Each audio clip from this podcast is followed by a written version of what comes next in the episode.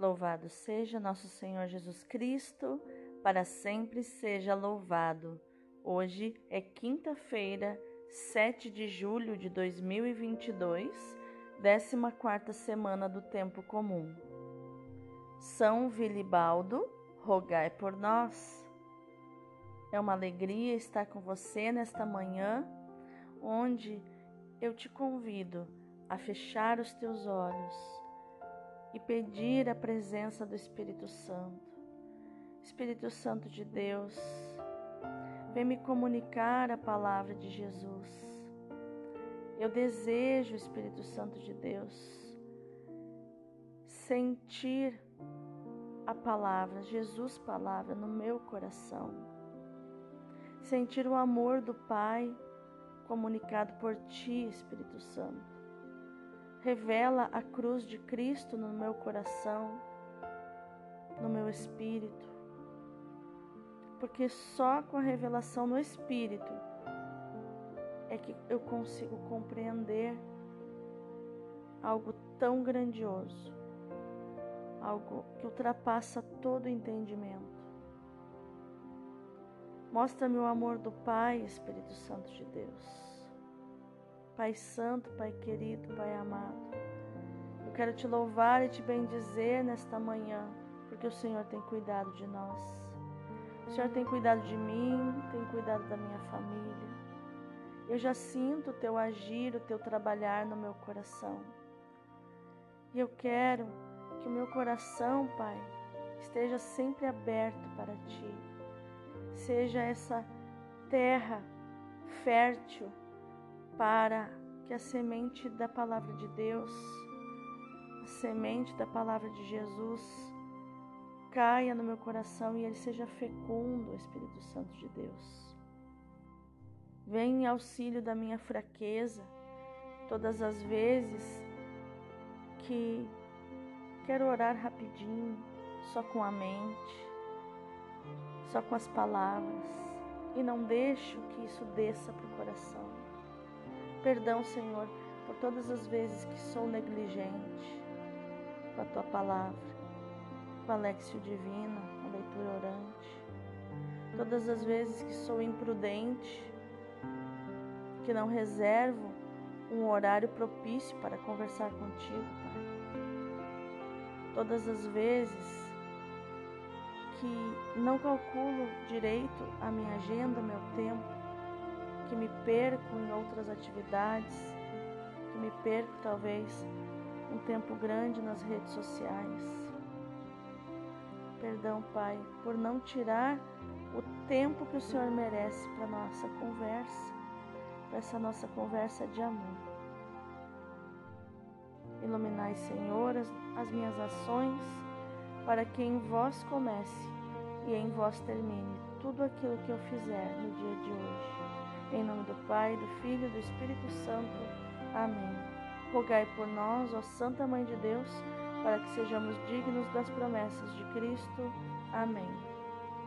A primeira leitura de hoje é do livro da profecia de Oséias, capítulo 11, versículos do 1 ao 4 e do 8c até o 9.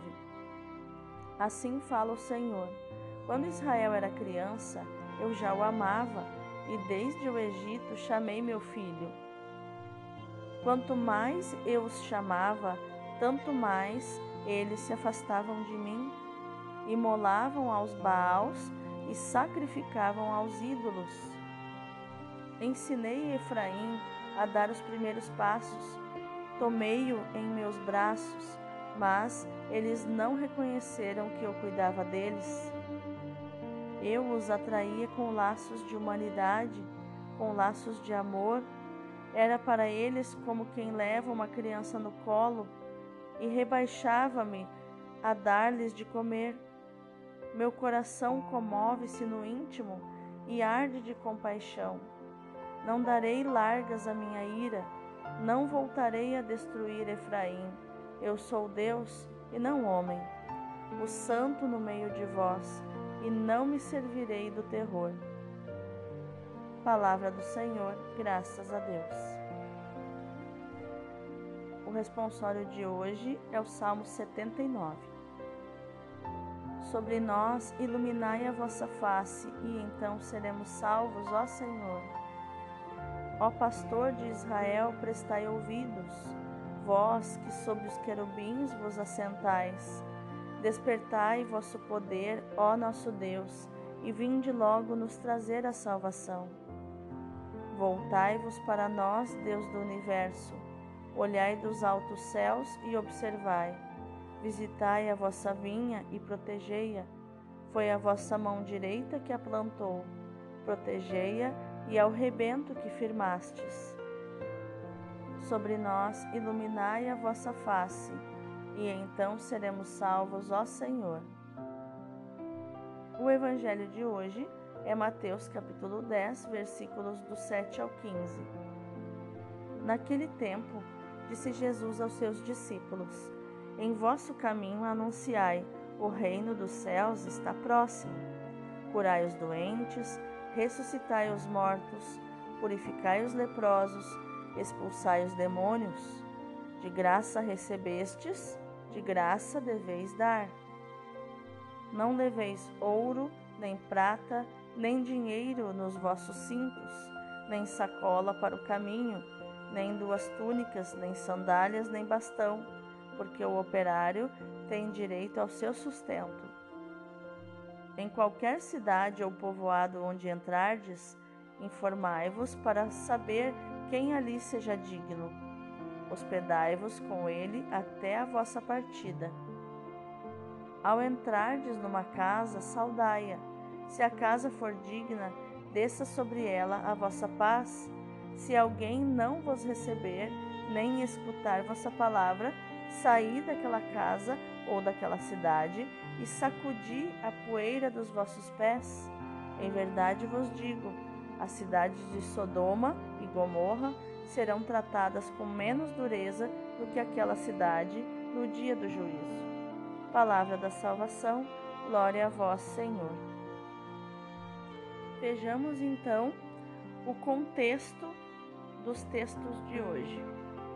A primeira leitura nos mostra que estamos diante de um dos mais importantes textos que tratam da revelação do Deus Amor. O melhor comentário que poderíamos fazer sobre esse texto seria a contemplação silenciosa e reconhecida dos intensos e manifestos sentimentos paternais de Deus. Mas, para dizer umas breves palavras, na esperança de não perturbar excessivamente a amorosa contemplação né, dos nossos ouvintes e leitores da palavra, você que me escuta, eu recomendo que você leia esse texto de Oséias e contemple cada palavra desse texto. Mas vamos lá, algumas palavras. Depois de ter nos falado de um Deus esposo, lá em Oséias 2, o profeta nos fala de Deus como Pai extremamente terno, que recorda ao filho Israel os tempos remotos em que, arrancando-o da escravidão do Egito, o conduziu suavemente pela mão. O povo repetidas vezes tombava na idolatria, mas Deus estava sempre ao seu lado para o tomar nos braços e lhe manifestar amor, com expressões que tocavam as mais íntimas inspirações do ser humano, né? dessa sede de ser amado, o desejo de ser amado.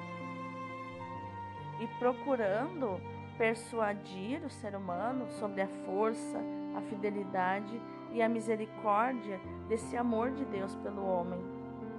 No texto que escutamos, transparece uma tal vontade de salvação da parte de Deus que ultrapassa em muito a sua indignação pelo pecado do homem. Deus conhece a fragilidade do coração humano, um coração incircunciso, um coração endurecido, incapaz de corresponder ao amor de Deus. Só quando for alcançado e penetrado pelo Espírito, pode tornar-se um coração de carne, capaz de amar a Deus e nele amar os irmãos. Como nos diz Ezequiel 36, versículo 26. Somente o rugido de Javé, ou seja, a sua palavra viva e eficaz, fará voltar Israel com a docilidade de um passarinho e a obediência de uma pomba à voz do dono. Deus se castiga e corrige é sempre para salvar.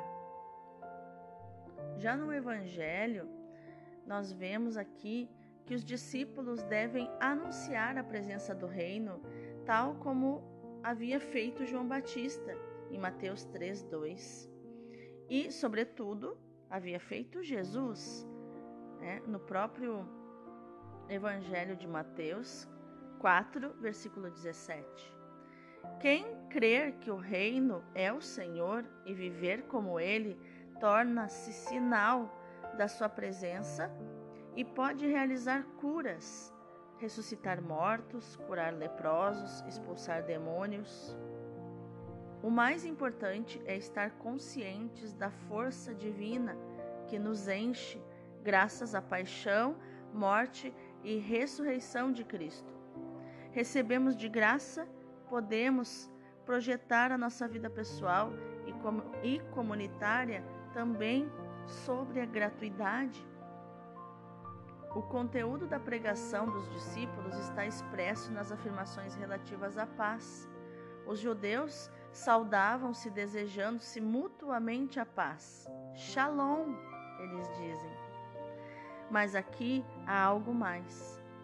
É atribuída a paz a mesma eficácia que tem a palavra de Deus? Onde se deseja a paz, acontece a paz. Esta paz equivale ao reino de Deus, a Cristo, nossa paz, como nos diz Marcos 5:34, Romanos 5:1 e Efésios 2:14. Anunciar a paz é anunciar a Cristo e tudo o que ele significa para o ser humano. O missionário deve avançar desarmado. Não possuais ouro, nem prata, nem cobre em vossos cintos, nem alforge para o caminho, nem duas túnicas, nem sandálias, nem cajado. Sabe que tem direito ao sustento, como nos diz o versículo 10 e também Lucas 10, 7. Ele tem direito à recompensa, mas contenta-se com o necessário permanecerá junto de quem for digno de acolhê-lo, como nos diz o versículo 11. Levará consigo o sinal distintivo, que é a paz. Quem a acolhe, acolhe o reino de Deus e todas as suas promessas de bênção. Quem não a acolhe, exclui-se de tudo. Por isso, tem sentido sacudir o pó dos pés, como diz o versículo 14 que é um gesto de quem, ao entrar em Israel, deixava para trás a terra dos infiéis. Olha só, né, a importância é, de nós entendermos o contexto para entender quando Jesus falava assim, sacudir, bate os pés, né, sacode os pés. Eles sabiam que gesto era esse, né? Era o gesto é, de quem, ao entrar em Israel, então todo israelita batia os pés ao entrar na sua terra para deixar para trás a terra dos infiéis. Olha que interessante, né? Então, quando Jesus falou isso, eles sabiam do que Jesus estava falando, porque fazia parte do cotidiano deles. Assim como Sodoma e Gomorra foram arrasadas por não terem acolhido os enviados de Deus, como nós vemos em Gênesis 19, 24, assim também acontecerá àqueles que não acolherem o irmão e, portanto, o reino. Agora, entendendo o contexto, vamos meditar mais profundamente essa palavra. Nada de mais tranquilizante para o nosso espírito agitado e dividido que a certeza de um Pai que nos ergue da nossa pequenez e da nossa fragilidade para nos apertar ternamente contra o seu rosto cheio de amor e misericórdia. Esse abá do céu retira-nos dos vários Egitos da escravidão, onde nos retém o nosso fazer frenético que nos faz esquecê-lo. Reflita agora sobre quais os Egitos onde você trabalha como escravo e não tem para nada, nem para lembrar de Deus. O nosso abado céu, ele nos retira de lá, desse Egito. Ele não esquece de nós. Ele não esquece de você. Ele te vê. Ele sabe esperar com paciência porque deseja a vida e não a morte do homem. Ele deseja a paz e não a discórdia. Há que se tomar consciência, não só intelectualmente, mas também existencialmente, de que Deus cuida de nós. Se não for assim, caímos no desconforto, na angústia e até no sentimento de traição quando formos provados pelo sofrimento, pelas dificuldades da vida. Experimentamos algo que a psicologia vai chamar de desamparo aprendido desamparo adquirido, que é este sentimento de desesperança, de que nada do que eu fizer vai mudar a situação horrível que eu me encontro. Porém, quando se faz a experiência de que Deus é Deus e não homem, a paz e a serenidade nos impregnam o coração e a vida, até as suas raízes mais profundas. A certeza de que Deus é amor, nos ama e cuida de nós, nos leva a tomar a atitude que nos fala Jesus no Evangelho: recebestes de graça, dai de graça. É na gratuidade que devemos nos dirigir aos irmãos para lhes oferecer a paz, para lhes anunciar o reino de Deus, que é a luz, o sentido e a alegria da nossa vida. Ide, proclamai, curai, ao entrar numa casa, saudai-a. Anúncio de salvação, ação de cura, saudação e desejo de paz, mas tudo isto pode ser recusado. Ainda nessa circunstância, o discípulo não há de perder a paz. Se essa casa não for digna, vossa paz volte para vós. Ou seja, permanecei em paz. Filhos da paz, havemos de comunicá-la. Isso é possível porque a paz não é um sentimento nosso ou obra nossa, mas tem um fundamento no dom de Jesus, o Espírito Santo. O coração de Cristo é a manifestação suprema da ternura e da misericórdia de Deus. A espiritualidade que decorre da contemplação do trespassado, que nos coloca no coração do Evangelho e nos impele a nos inserir no coração do mundo, sedento de amor, de paz, de alegria, de fraternidade, que só a descoberta de Cristo pode satisfazer plenamente. Ele é o homem perfeito, pela sua encarnação, o próprio Filho de Deus uniu-se, de certo modo, a cada homem. Trabalhou com mãos de homem, pensou com mente de homem, atuou com vontade de homem, amou com coração de homem. Ele é o redentor do homem, escreveu São João Paulo II na sua, no seu documento Redemptor Hominis, no número 8. Só dando Cristo ao mundo somos profetas do amor e servidores da reconciliação dos homens em Cristo. Vamos orar? Senhor Jesus, toma posse do meu coração, tantas vezes preso na depressão Tantas vezes sou presa fácil da tristeza, das euforias, da ansiedade. Que a experiência do teu amor terno de pai e de mãe, manifestado no teu coração transpassado, me faça sentir a tua presença todos os dias da minha vida para me libertar dos egitos e dos destroços de uma vida superficial e naturalista Só tu podes fazer de mim um dom perene, generoso e gratuito aos irmãos. Só tu podes fazer de mim uma missionária da paz, um missionário da paz, um arauto do reino. Que eu saiba te dar aos meus irmãos, Jesus, para ser profeta do amor, profetiza do amor e servidor, servidora da reconciliação. Amém. Vamos contemplar essa palavra. Há uma luta que é de todos os dias.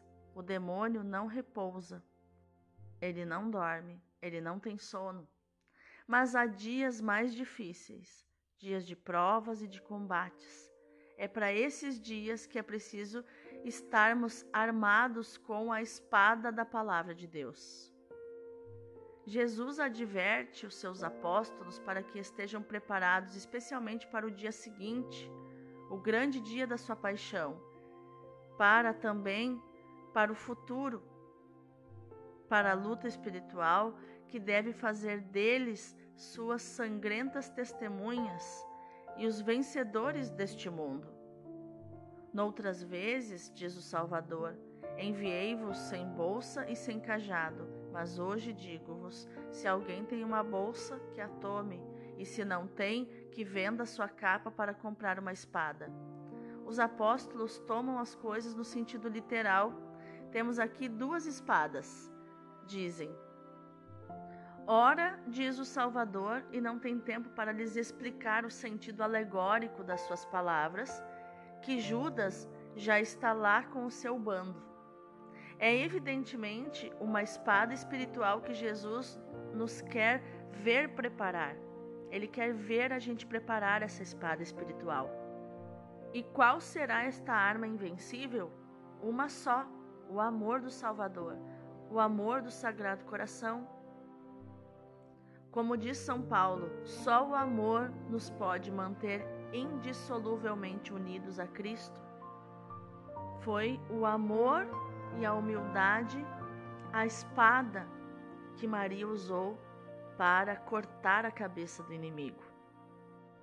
São Paulo diz: Quem poderá separar-nos de Cristo se o amarmos ardentemente?